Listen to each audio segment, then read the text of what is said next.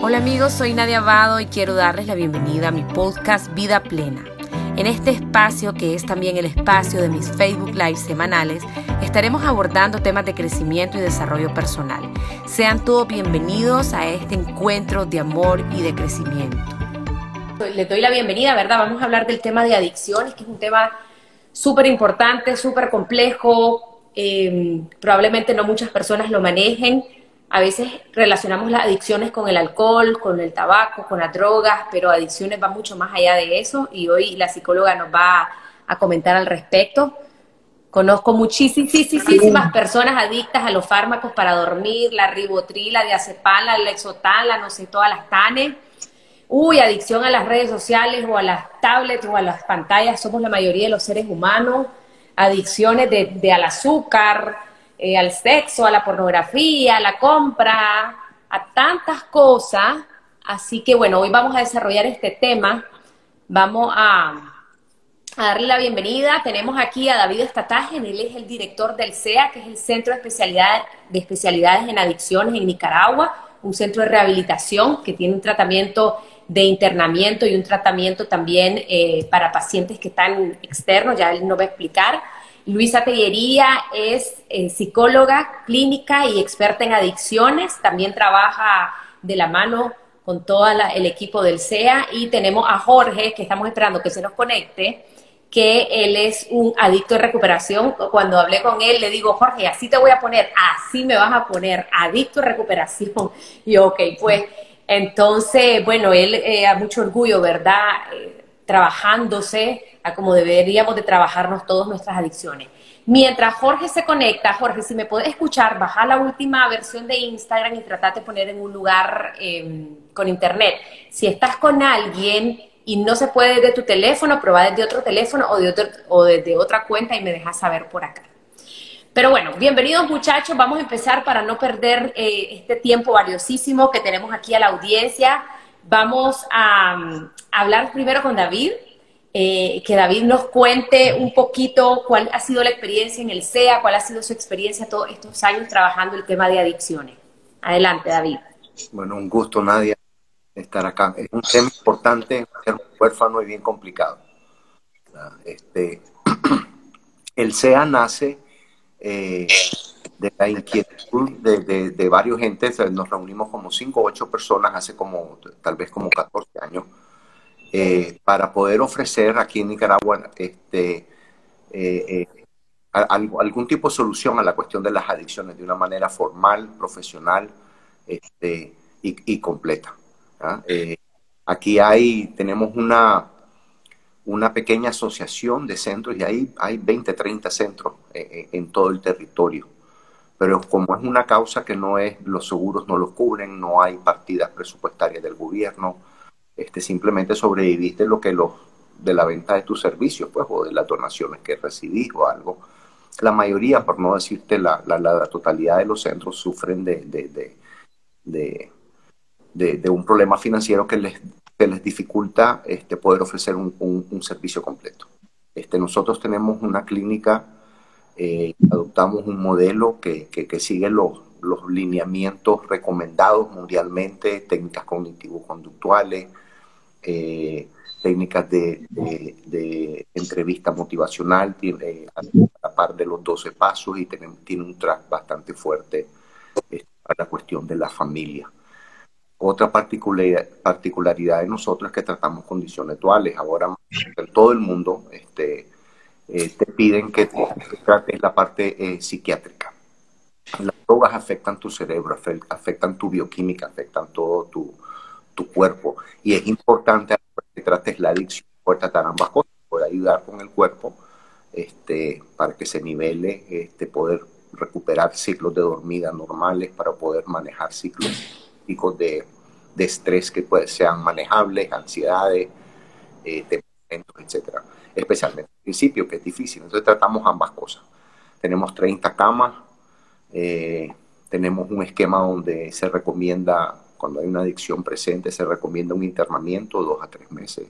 Y la parte más importante comienza cuando vos terminas esa parte, que es la parte ambulatoria, que es cuando comenzás a reinsertarte a tu vida, cuando comenzás a retomar vida. Porque de nada sirve modelar, eh, recuperación, moderar, modelar este balance en tu vida, si, si lo haces en cuatro paredes y con una supervisión monstrua. ¿me tenés, tenés psicólogos, tenés doctores, tenés enfermeros, tenés acompañantes, eh, eh, pues es relativamente fácil. Tú lo tenés que rendirte y, seguir los alineamientos.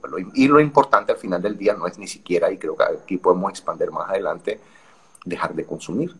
El propósito es retomar vida, es, poder hacerle frente a la vida de una mejor manera, porque la vida fuera del centro no ha cambiado, tu situación no ha cambiado. Entonces vas a volverte a reinsertar a una situación que antes te dobló. Entonces, ¿cómo hacer para que esa misma situación, pues esta vez, la puedas manejar bien?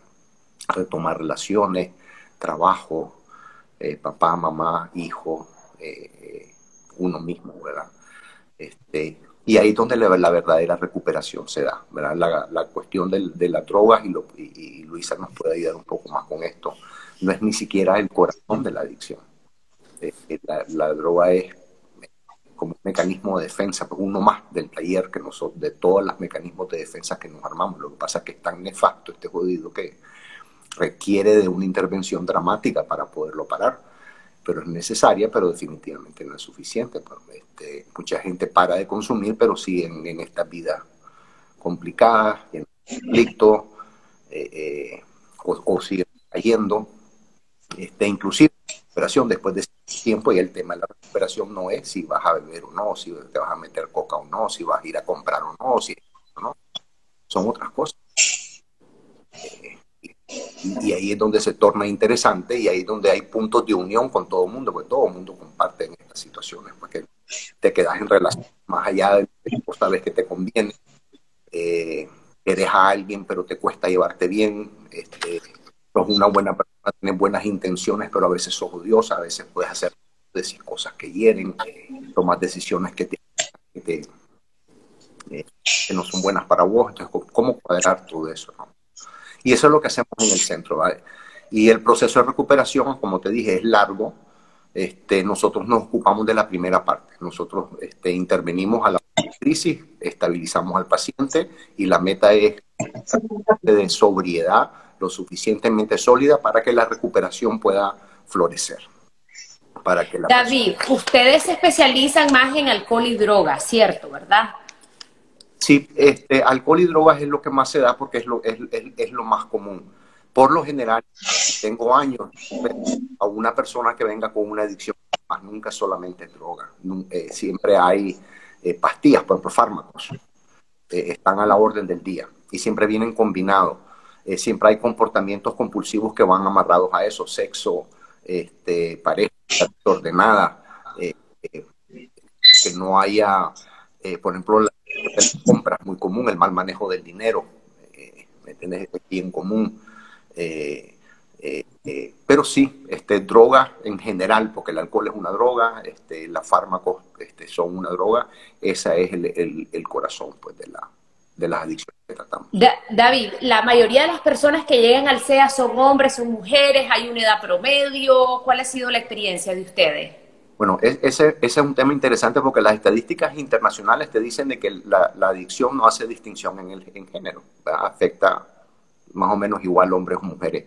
Pero por lo general vos te vas a los grupos de recuperación, alcohólicos anónimos y demás, o inclusive los centros, y la gran mayoría, el 80% son hombres.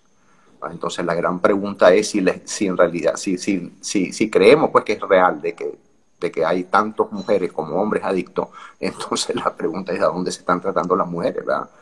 Este, eh, la dificultad, y especialmente en una sociedad como la de nosotros, que es bastante conservadora, es bastante más difícil para una mujer pedir ayuda que lo que es para un hombre, ¿verdad? Hay, un estigma social, hay unas cargas sociales que, le hacen más difícil pues aceptar eso y entrar a un centro y exponer a que, la gente sepa, que tu, a que tu grupo, tus amistades sepan el mundo donde vos vivís se dé cuenta para que ¿Y le da promedio, David, más o menos? ¿Llega gente joven? ¿Llega gente más adulta? Por lo general este, estamos hablando de 30, 35 para abajo. Y cada vez estamos viendo este, eh, eh, chavalos, adolescentes con problemas eh, a edades más tempranas y más comúnmente. Pues ya, ya este, nosotros no tratamos a menores de edad, 18 para arriba pero este, la cantidad de solicitudes de información y de, de ayuda para, para, menores de 18 años ha incrementado en los últimos años dramáticamente.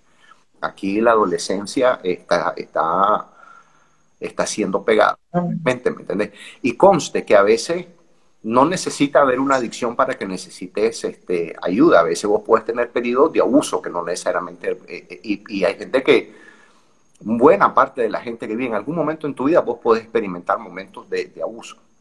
No, necesariamente significa que caíste en una adicción, pero puede ser de que necesites ayuda. Y esas edades usualmente son como los adolescentes universitarios, pues donde tenés esos periodos de, de, de, abuso que pueden detonar situaciones que pueden convertirse en una adicción y definitivamente no, no estás exento a que, la, a que la vida no te pase factura, ¿verdad? Claro. David, ¿y la mayoría de las personas que llegan llegan por su propia voluntad o vienen, digamos, como obligadas o un poco presionadas por la familiar, la pareja, el, papá, la mamá? ¿Cómo, es la experiencia de ustedes? Bueno, eh, eh, y, aquí es la parte más complicada. Este, y vi que varias personas preguntaron más o menos en qué hacer para ayudar a un, a un familiar adicto. El 90%, si acaso más, de las solicitudes de información vienen de terceros, ¿no? hermanas, hermanos, papá, mamá Rara vez el adicto, el afectado es el que te llama. Inclusive en el SEA tenemos una política, si es eh, cuando me llaman, porque el teléfono donde vos llamas es el mío, pues en, el SEA. Eh, si es la persona este, eh, y llega, pues, pues, pues, a veces me llaman, y, no es raro porque me llamen en las no, porque en un momento de lucidez en medio de la parranda, este, ya no puedo, entonces llaman sofocados y si esa persona se presenta el día siguiente al centro, lo, full beca. Porque e, ese, esa voluntad, esa disposición vale oro. ¿Entendés? Y, es la, excepción. Entonces la situación más común es que la familia llama. La familia es la que ya está cansada, tiene esta situación que ya, ha generado conflicto en la familia, papá, mamá, esposo, hijo. Y, y usualmente para cuando me llaman es porque ya el conflicto se desbordó ya, ya consultaron con un doctor, ya fueron de una psicóloga, ya el colegio les levantó las alertas, ya las notas se medio comenzaron a golpear, las amistades, y Dios guarde a veces hasta más cosas, ¿no? Que pierden años, los sacan del colegio y eventualmente pues tocan la puerta de un centro pues como, como el de nosotros. Es bien complicado. Yo me acabo de terminar de certificar como intervencionista familiar porque la necesidad de poder ayudar en esa situación es absolutamente... Y la, y la de, que, de enfilar el apoyo de la familia en todo este proceso es determinante para garantizar este, el éxito. Y entre más joven la persona, más importante el, núcleo familiar, porque la fuerza de que se necesita para lidiar con esto, este, pues solo no podemos, ¿verdad? Y es algo que lo repetimos en el mundo de la, de la, recuperación, solo no podemos. Y no es que un un tercero que no sé, se va a presentar, te va a golpear tu puerta y te va a poder ayudar. Eh, eh, no hay nada más fuerte y más, eh, pues nada más fuerte que alguien que vos querés, ¿no? que, que viene y te extiende esas ayudas.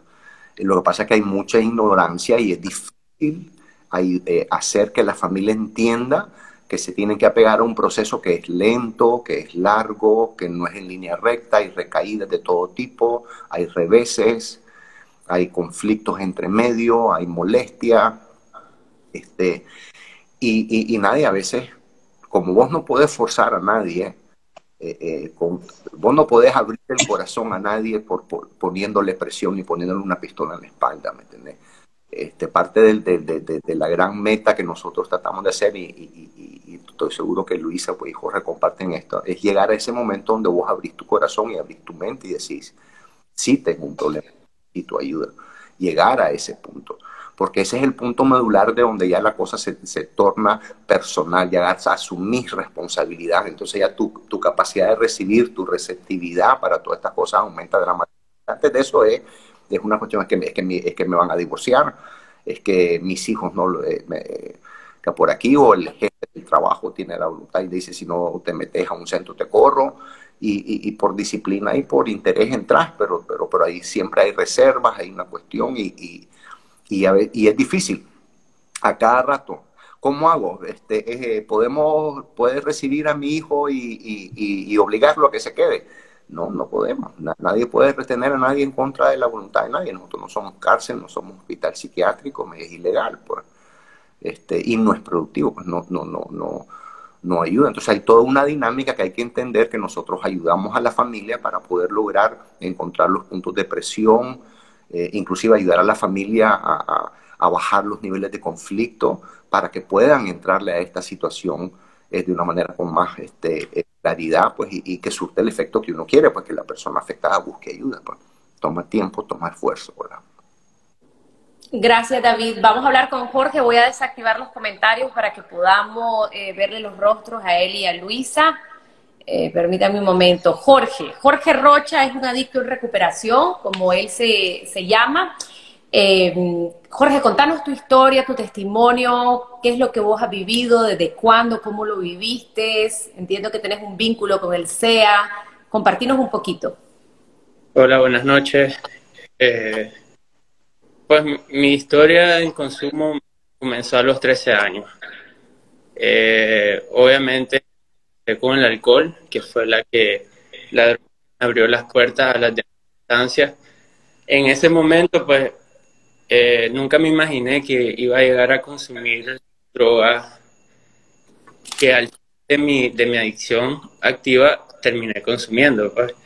Obviamente todo mi consumo fue progresivo con alcohol, allá, eh, como tenía esa edad, pues era hacerlo súper escondido.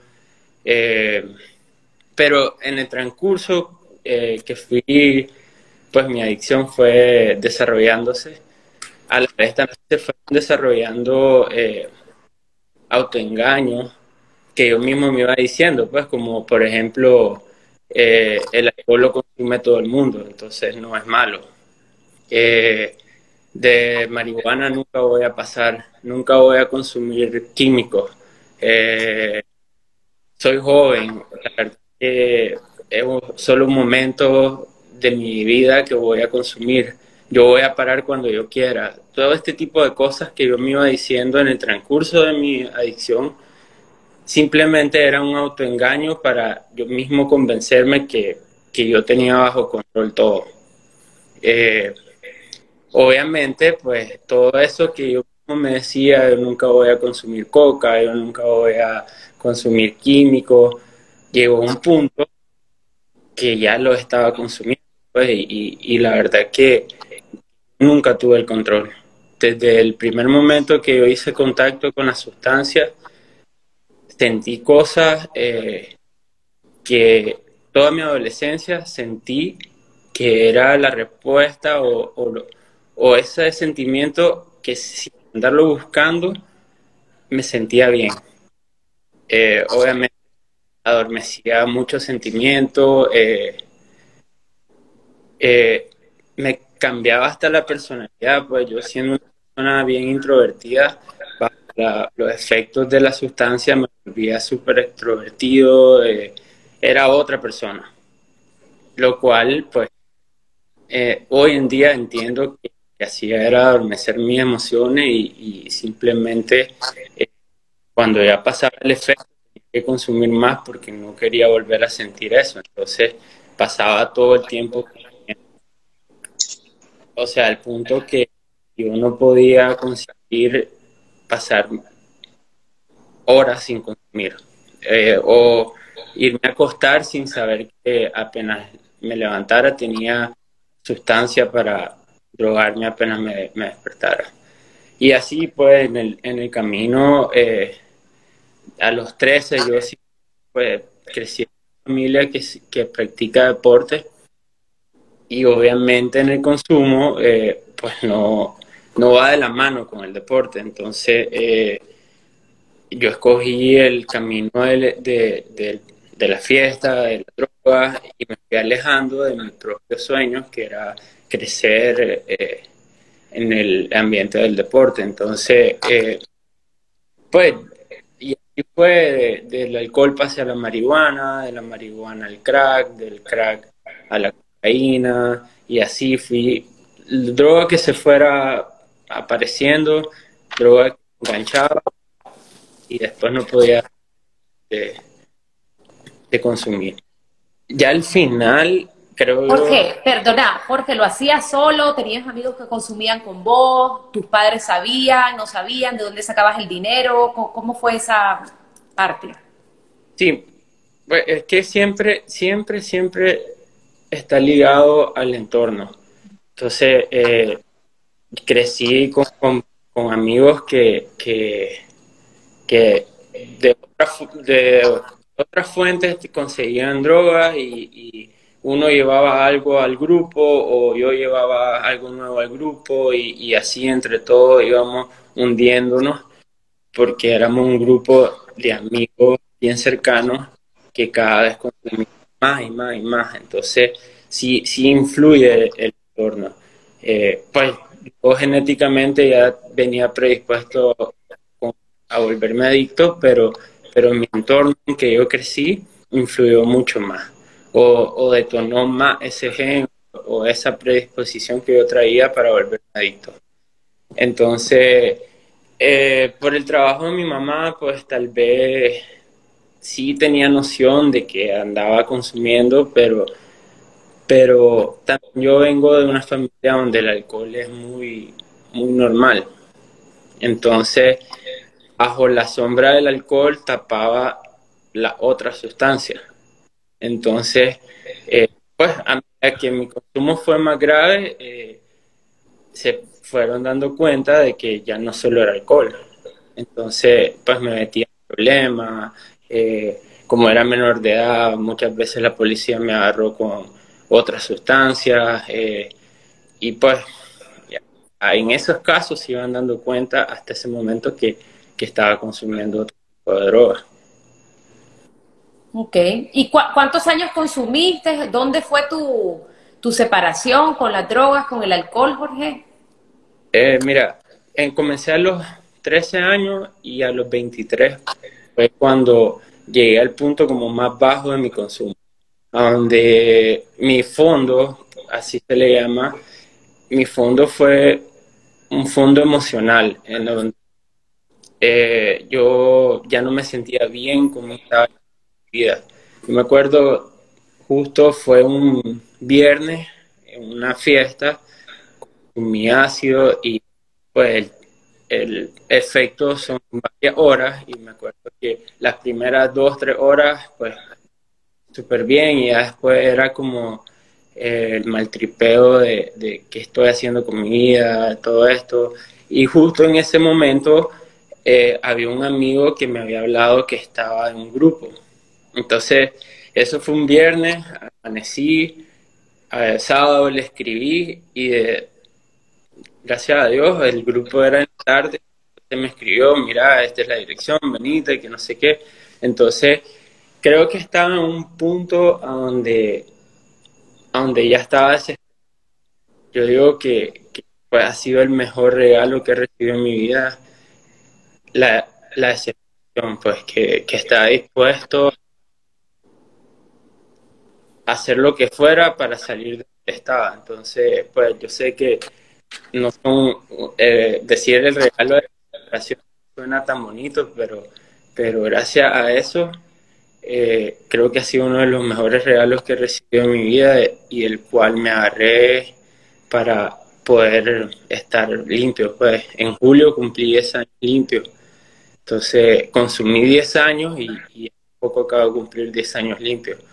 Eh, cuando me preguntaste eh, cómo me ponía, pues, o sea, yo nunca, nunca dejas de ser adicto. Es algo que luchas todos los días. Entonces, eh, yo no puedo decir que soy exadicto, soy adicto en recuperación. Entonces, es una lucha de todos los días en el cual es un milagro, pues, porque en consumo yo no me imaginaba ni poder pasar 24 horas sin consumir.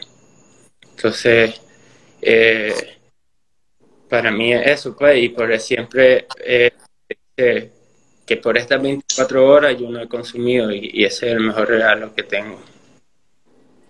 Qué lindo. Jorge, entonces tenés 10 años de estar limpio, estos 10 años, sé que sos un deportista de alto rendimiento, contanos qué has hecho estos 10 años. Eh, bueno, como, como dije, pues en mi consumo me fui alejando de, de todos esos sueños y de toda esa esencia donde yo crecí y apenas en el camino de la recuperación lo primero que hice fue retomar esa pasión sobre el deporte, que para mí ha sido el más fuerte en mi proceso. Eh, también es una bendición poder haber descubierto esta ancla tan temprano en mi recuperación en la cual me agarré y, pude darle ese giro a mi vida eh, y pues gracias a Dios eh, he logrado como, como encarrilar, enfocar y toda esa energía que, usaba para consumir drogas ahora la dedico al deporte. Actualmente no solo practico, sino mi trabajo es el deporte. Entonces, eh, la verdad que pues eh, me he dedicado al triatlón, estoy trabajando en el fútbol y en estos 10 años he tenido la, experiencia de, participar en dos mundiales de, triatlón. O sea, nunca me hubiera imaginado estar a este punto. Wow. Jorge, si tuvieras que decir tres cosas que te ayudaron a salir del fondo, del hoyo, de la droga, de la muerte, ¿cuáles serían? Eh, la esperanza, que me agarré de ese sentimiento fuerte de que tenía la esperanza que podía salir de ahí, la fe que lo iba a lograr y obediencia, o sea, hacer caso de todas las recomendaciones porque pues llegué a grupos de NA y, y, es lo mismo que te dije hace poco, pues el entorno influye mucho. Pues. Lo primero que te dicen es alejate de los amigos de consumo, alejate de los lugares donde consumía y vení diario a reuniones. Entonces, eso hice y la verdad que pues me sirvió muchísimo, cambié mi entorno y creo que al inicio es lo más difícil que te toca hacer. El cambiar esa amistad, el cambiar todos esos hábitos, el, el de que estar rodeado de tantas personas en una fiesta o en consumo, de repente estás solo. Solo hasta de tu propia familia, porque si tu familia toma alcohol no puedes ni siquiera estar con ellos. Entonces, eso es lo más duro de los primeros años, pero, pero pues toca, pues el entorno es clave y, y obviamente cuando andas en el mundo del deporte, no es que no hay personas que toman, pues porque no todos tienen problemas de adicción, pero, pero es un ambiente un poco más sano. Pues. Entonces, me muchísimo eso. Excelente. ¿Estuviste en algún momento internado o todo fue un proceso externo? Sí, viví una experiencia, pues como cuento, como algo divertido porque yo ya llevaba tres meses grupo sin decirle nada a mi familia. Eh, solo salía todos los, todos los días de 7 a 9 y nada más, pues de repente se volvió algo raro eso. Empecé a mintiendo diciendo que iba a un grupo de la iglesia que había ido hace años. Entonces, a los tres meses yo hablé con mi mamá y le dije pues lo que estaba viviendo, que sentía que necesitaba un poco más de ayuda, pero ella no me creyó, que seguía en consumo y me mandaron a un centro. Nada que ver con ser, centro diferente, en San Marcos.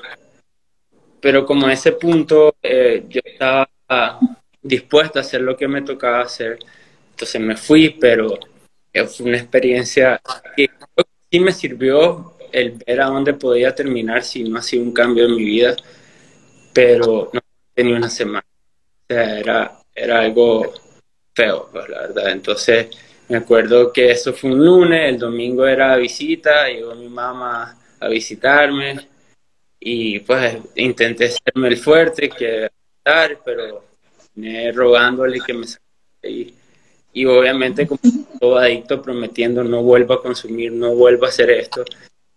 Y mi mamá, pues, no sé, me sacó y al día hasta el día de hoy no ha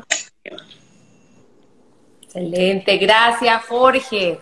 Vamos a hablar con Luisa Tellería, ella es psicóloga clínica experta en adicciones, ha trabajado de la mano con el CEA. Luisa, contanos un poquito sobre las causas de las adicciones, de dónde viene, por qué unos caen, por qué otros no, eh, cómo se manifiestan las adicciones, Luisa. Bueno, buenas noches. Realmente, para hablar de las causas o cómo surgen las adicciones, hay que comprender que las adicciones son múltiples, pero la adicción es una enfermedad del cerebro. El cerebro se enferma o hay una condición en ciertas personas donde su cerebro modifica, se modifica en su estructura y funcionamiento al entrar una sustancia o un tipo de comportamiento, produce esa reacción en el cerebro. Entonces, ¿Cuáles pueden ser las causas? Una genética, ya se ha estudiado, se ha investigado mucho sobre esto desde 1950 por ahí se está estudiando y ya se ha confirmado, incluso se ha visto ciertos genes que producen ciertas adicciones, ¿verdad? Entonces, eso no entra en discusión, aunque muchas personas dicen que no es genético, todavía discuten, pero bueno, ya eso está comprobado. Segundo, otra causa es una causa cultural. Nosotros celebramos con qué? Con sustancias. Este, lloramos y buscamos una sustancia. Siempre buscamos cómo aliviar, cómo celebrar, cómo gozar, pero con una sustancia. La sustancia es parte, parte de la cultura, pero también ciertas conductas. Se permiten ciertas conductas sexuales, se permiten ciertas formas de enamoramiento o de acercarse a las personas que se convierten para algunas personas en adicción. El juego es una adicción, es una conducta adictiva, una conducta, hay muchas conductas que son parte de la adicción. Eso, si quieres más, más adelantito hablamos de eso. Otra, de, aparte de ser una enfermedad cerebral, también es una enfermedad emocional. El adicto tiene serias dificultades para manejar sus emociones. Las conoces, las conoce, el adicto conoce sus emociones o cuesta conocerlas algunas veces, pero cuando las llega a conocer, las emociones las siente demasiado. Un no adicto siente normal la tristeza, pero un adicto la tristeza la siente 100 veces más que una persona que no es adicta. Entonces, soportar y vivir esas emociones pues, es, es muy dolor, cuesta mucho muchas veces busca las sustancias para aliviar. Muchas veces son medicamentos, medicina para aliviar ciertas dolencias emocionales. ¿no? Entonces el adicto siente más que muchas personas. Yo tengo más de 16 años trabajando con adictos, pero a mí los adictos me han enseñado muchísimo. Pero ser adicto es una condición si vos ejerces, eh, si la persona adicta vive su adicción consumiendo sustancias o consumiendo conductas, se va a convertir en una maldición, porque produce ciertos comportamientos que son grotescos para la sociedad, para la misma familia. Pero si vive su condición en recuperación, como lo está haciendo Jorge y muchas personas, se convierte en una bendición porque son personas que muy inteligentes, de las personas más inteligentes que he conocido, son los adictos, son personas creativas, muy creativas, y son personas que cuando se comprometen con algo lo hacen, ¿verdad? Eso en positivo de los adictos. También es, al ser multifactorial, las causas de la adicción es genética, cultural, familiar. La adicción es una enfermedad familiar. El adicto que fue a recuperación o que fue al grupo es el, el adicto identificado. Pero en la familia, es toda la familia la que está enferma. Se dice que por cada adicto hay cinco personas afectadas. De repente, el adicto identificado no es el que provoca la enfermedad familiar, es otra víctima, es el chivo expiatorio, decimos nosotros, dentro del, del sistema familiar. Entonces, para tratar las adicciones, lo tratamos nosotros como una enfermedad sistémica es una enfermedad del sistema familiar. Aparte que socialmente también estamos enfermos. Hay una adicción social. Eh, esta sociedad promueve el consumo, promueve conductas adictivas, promueve una forma de relacionarse. Por allí vi unas preguntas que hacían y algunas estaban dirigidas hacia las conductas, al enamoramiento, como hay personas que su tipo de amor hacia la otra persona es adictiva. ¿Y cómo, cuándo llamamos que una relación es adictiva? Cuando te causa daño a vos y causa, causa daño a la otra persona. Entonces, eh, generamos conductas adictivas, relaciones adictivas a nivel social. También la adicción se manifiesta en las conductas una conducta antisocial que viene, genera, por lo menos la adicción activa, genera un tipo de, personalidad. Generalmente son personalidades antisociales. Yo he tratado, por lo menos en SEA, cuando estaba en SEA, mis pacientes eran más mujeres las mujeres que llegaban con más problemas, ahí me las llevaban, eran mi regalo. Con ellas aprendí que mucho, muchas enfermedades o que se tipifican como límite de la personalidad o bipolaridad, a veces difusa, sin, es adicción. Es la forma como se manifiesta en las mujeres. En las mujeres, ser una mujer es difícil en esta sociedad, pero ser mujer adicta es mucho más difícil.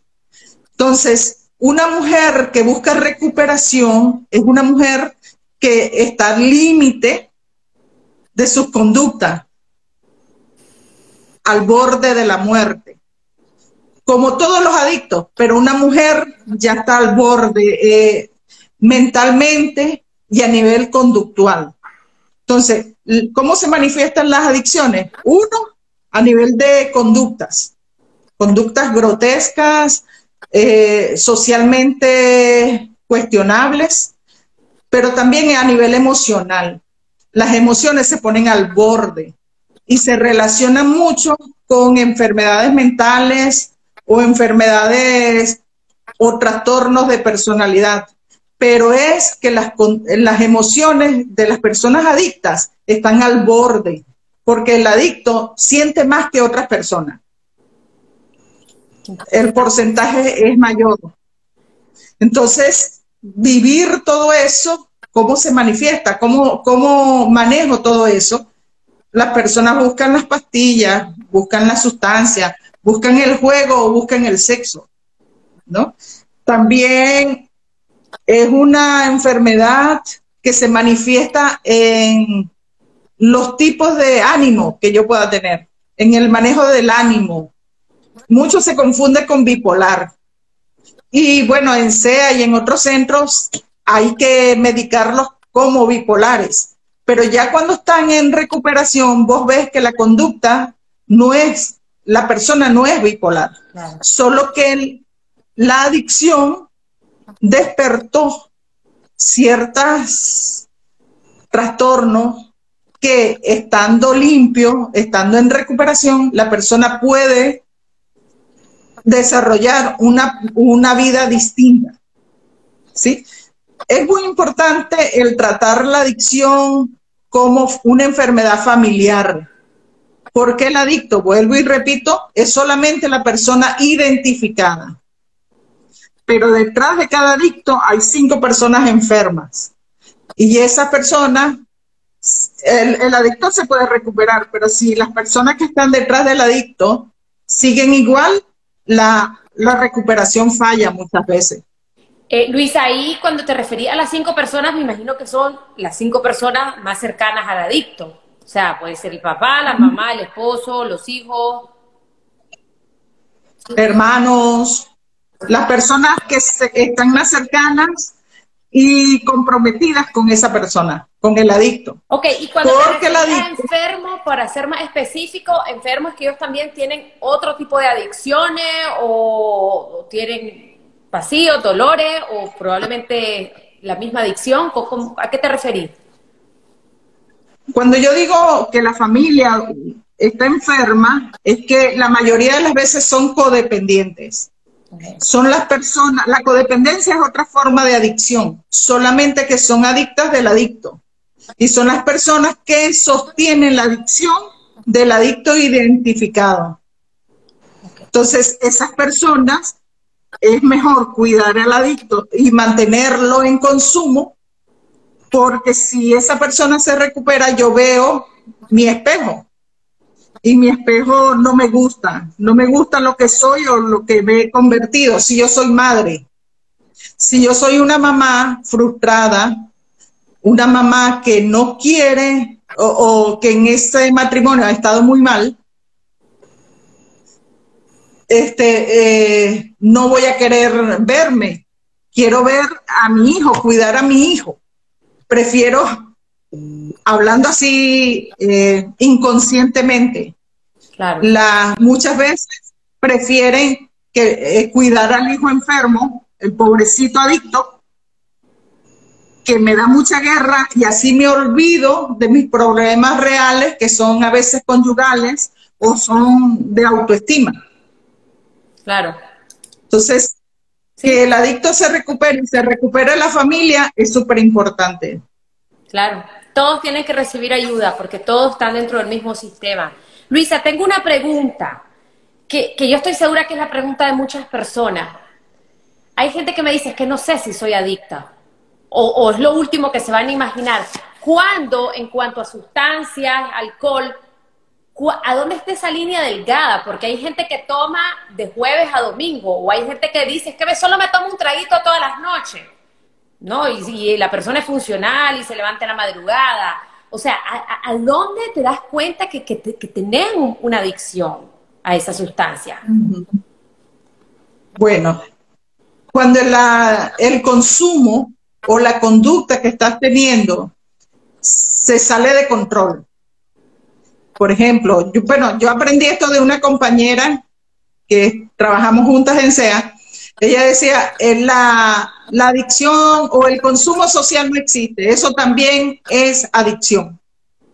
Una persona que para divertirse y compartir con otra persona necesita un tipo de sustancia, eso es adicción. ¿Cuándo sé yo que se me está saliendo de las manos o que la adicción se me despertó, cuando yo necesito eso, lo necesito ya, estoy pensando mucho en eso y estoy preparándome el tiempo y el espacio para consumir eso o hacer eso que me gusta mucho y bastante.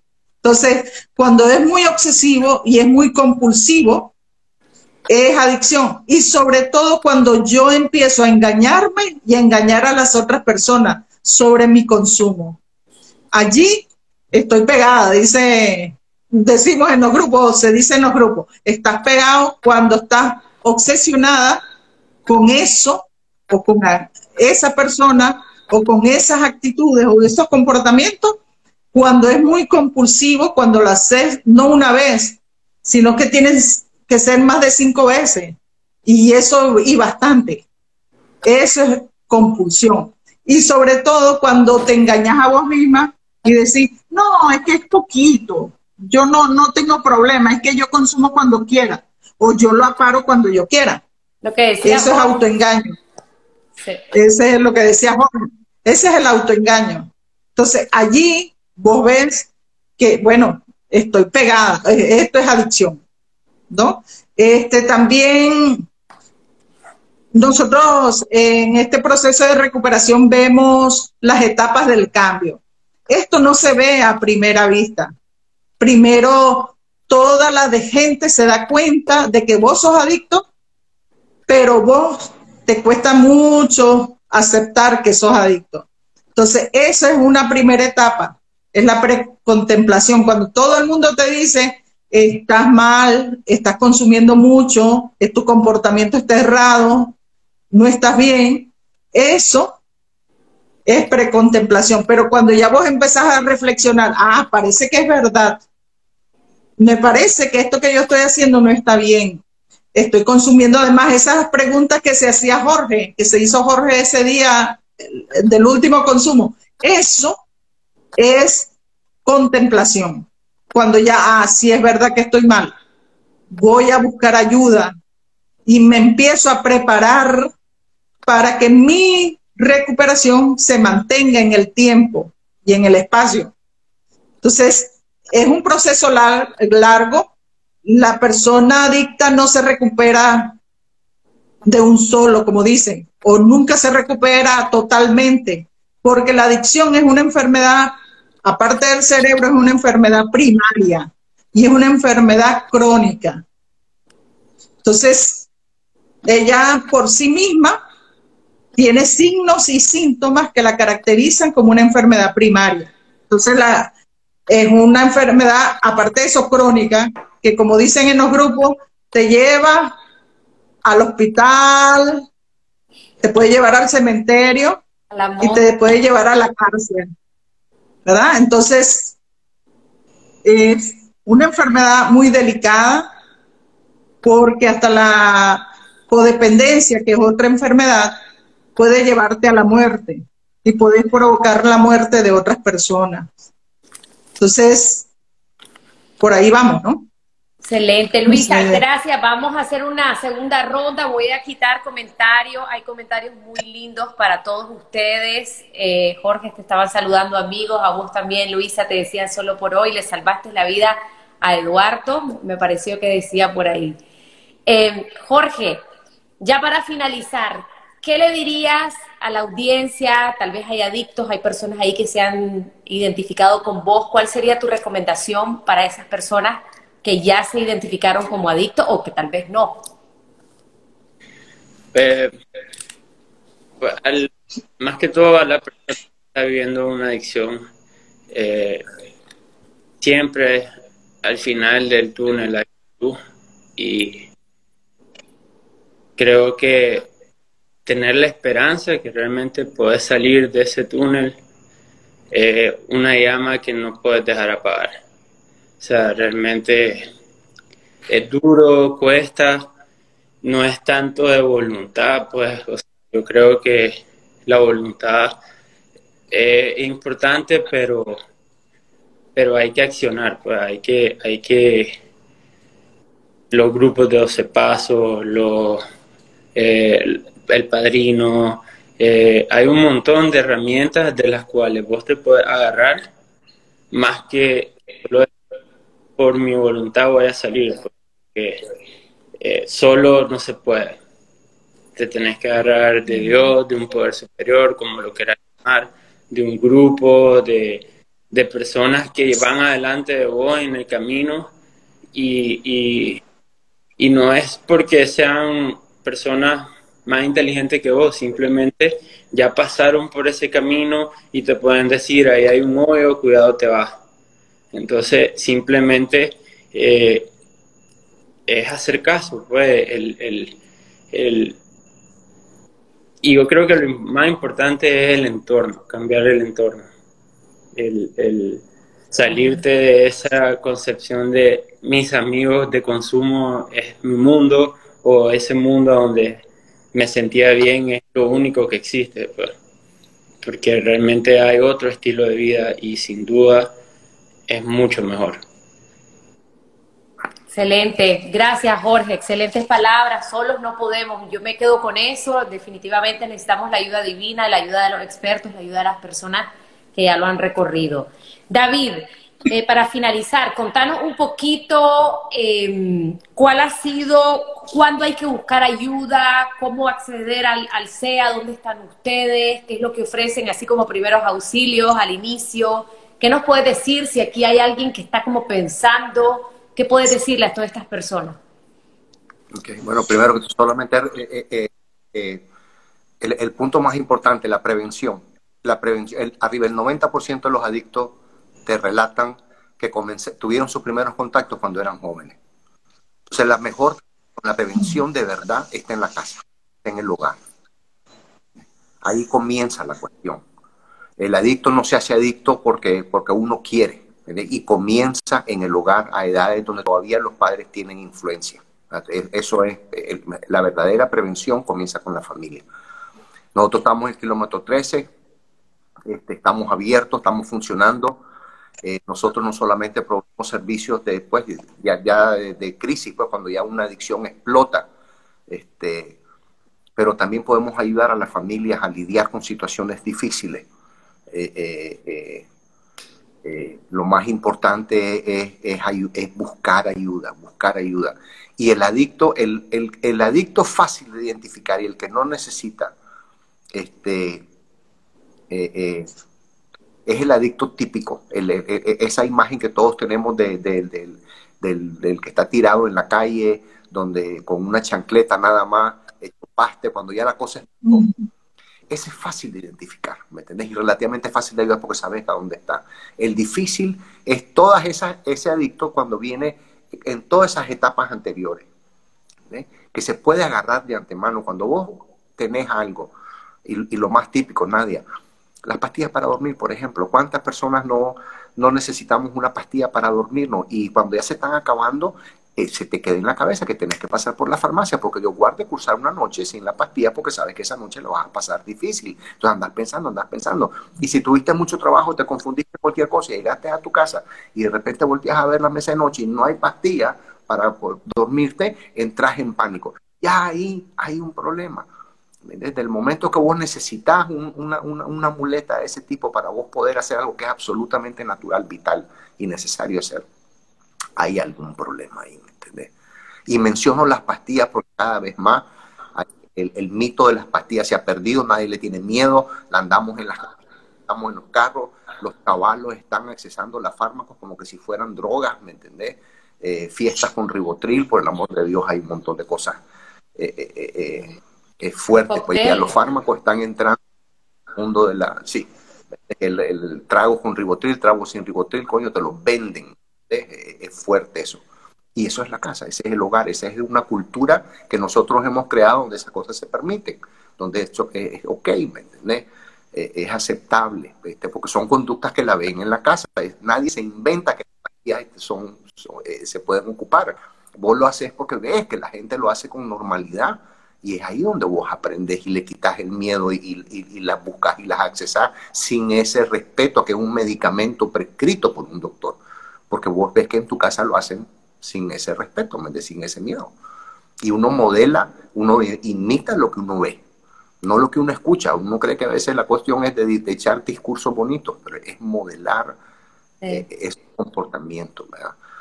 Este, hay la, necesidad de estos servicios cada vez ha incrementado más. Vivimos en un país donde no solamente hemos, eh, nos ha pegado duro con la pandemia, venimos con crisis del 2018 de antes, no terminamos de salir de crisis y eso solamente ha creado una capa, una nube que, que crea, vivimos una situación que no es normal. Es difícil manejarse bajo tanta presión. Los casos han, se han agravado, eh, las llamadas han aumentado, este, las depresiones, los gestos, los otros. Eh, solamente ha aumentado la necesidad de buscar ayuda, eh, así como el adicto encuentra un, colchón en personas que viven igual, pues todos nosotros que estamos sometidos a estas presiones que estamos viviendo, eh, si tenías algún problemita se vuelve más grande, si tenías un, un medito problema se vuelve grande, si tenías un problema grande se vuelve monstruo, y si estabas en el borde del abismo te caes, porque estas situaciones son son así de fuertes. Buscar ayuda, buscar ayuda, buscar ayuda, buscar ayuda. Excelente, gracias David. están en el kilómetro 13 de Carretera Sur, lo encuentran en Instagram como sea.ni y también en su página web. ¿Cuál es la página web, eh, David? Seadicción.org en Facebook, eh, Centro de Especialidades en Adicciones. Seanic, Seanic, perdón, seanicaragua.org. Es que se te cortó, eh, David. Sí, sea Nick en Instagram, Centro de Especialidades en Adicciones en Facebook y, y seadicciones.org en, en Internet. Excelente. Muchísimas gracias, David. Vamos a cerrar con Luisa. Luisa, ¿cuál sería, así a grosso modo, rapidito, un tratamiento para adicciones o, o tus recomendaciones para aquellas personas que tal vez están en esa fase de, de identificar o, para los familiares? ¿Cuál sería tu, tu, recomendación para poder encauzarlo en este camino de la recuperación? Bueno, yo recomiendo tres cosas. Uno, este, valorar, buscar ayuda y que alguien te ayude a valorar cómo está la calidad de vida en ese momento puntual. ¿Cómo es tu calidad de vida? Si en la valoración ves que tu calidad de vida ha desmejorado o que tu visión del futuro no está bien, hay un, otro camino, que es la segunda propuesta, es el ir a un tratamiento ambulatorio o a un tratamiento de grupo. Están los grupos de autoayuda, NA, AA y demás grupos en los que te puedes integrar. Pero si tu calidad de vida está muy deteriorada y no puede funcionar bien, hay que internarse. El internamiento es hacer un paréntesis en tu vida y retomar. Primero, psicoeducarte en lo que te está pasando. Después de eso, aprender a cómo vivir sin adicciones, cómo vivir sin consumir, parar el consumo aprender cómo vivo sin consumir y después irte integrando en la vida cotidiana poco a poco para que tu núcleo familiar también pueda entrar en el proceso. Eso es el internamiento. El internamiento sirve cuando ya tu vida no la puedes llevar, cuando ya es la bomba que te estalló y necesitas hacer el paréntesis y revisar toda tu vida. Si todavía puede ser funcional, lo recomendable es buscar un terapeuta e integrarse a grupo de autoayuda. Es lo que puedo recomendar en este caso, ¿verdad? Porque si no se busca ayuda, el deterioro sigue creciendo y es peor, pues. Eh, y es verdad lo que decía David, se, es fácil identificar al adicto cuando está en chinela, una roja y una verde y un pantalón corto, ¿verdad? Allí todo sucio, raído y tirado en la calle, es fácil. Pero eso es lo último, ese es el final. El principio cuesta verlo, porque es cuando te estás divirtiendo mucho, pero estás dejando de estudiar, estás mal con tu familia, ya las novias no te soportan o los novios ya no te soportan, te estás quedando solo y estás consumiendo solo o consumiendo sola. Ya eso es señal de que ya busque ayuda. ¿Verdad? y hay mucho. Sí, Luisa, este, una última pregunta. Mucho llegó cómo ayudo a mi familiar adicto, cómo ayudo a mi familiar alcohólico, cómo le ayudo. ¿Cómo, ¿Cómo podemos, sin que sea contraproducente, se arme el pleito, se siente invasivo? ¿Cómo se maneja eso? Este, que no le tengan miedo a, confrontarlo. Primero, eh, la, la, familia que sabe que hay un, un familiar adicto, tiene que buscar asesoría para saber cómo llegar a ese familiar adicto. Porque yo insisto, la familia es parte del problema.